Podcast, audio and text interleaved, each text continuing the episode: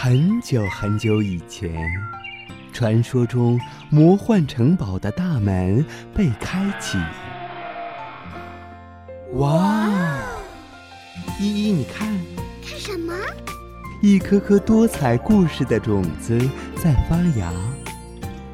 玲玲，你听，听着呢。一个个小精灵们，是不是想要告诉我们些什么呢？小伙伴们，让我们一起去领略其中的奥妙与神秘吧！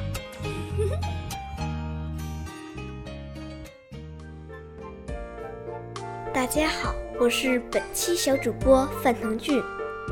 今天我给大家讲的故事是《美丽的小兔》。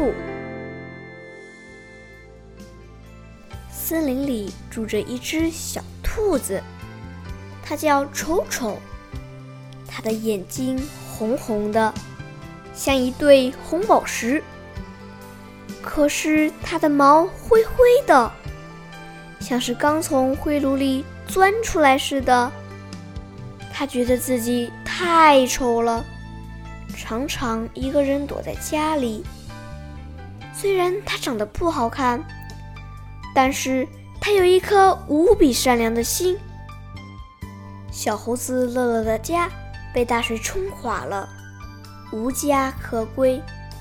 丑丑就让乐乐住自己的家，还把自己最喜欢吃的巧克力分给乐乐吃。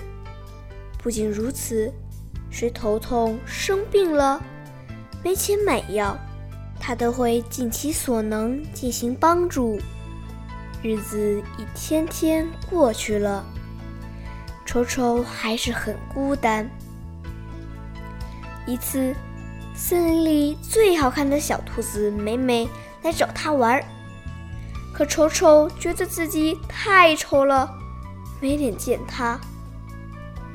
美美就告诉丑丑，人的外表并不重要，重要的是内在美。丑丑恍然大悟，他跑出去和伙伴们一起尽情的玩耍。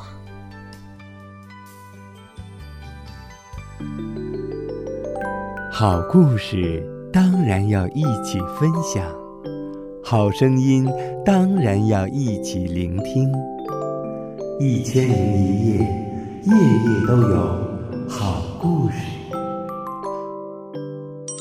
更多精彩故事，尽在《一千零一夜》童话童装。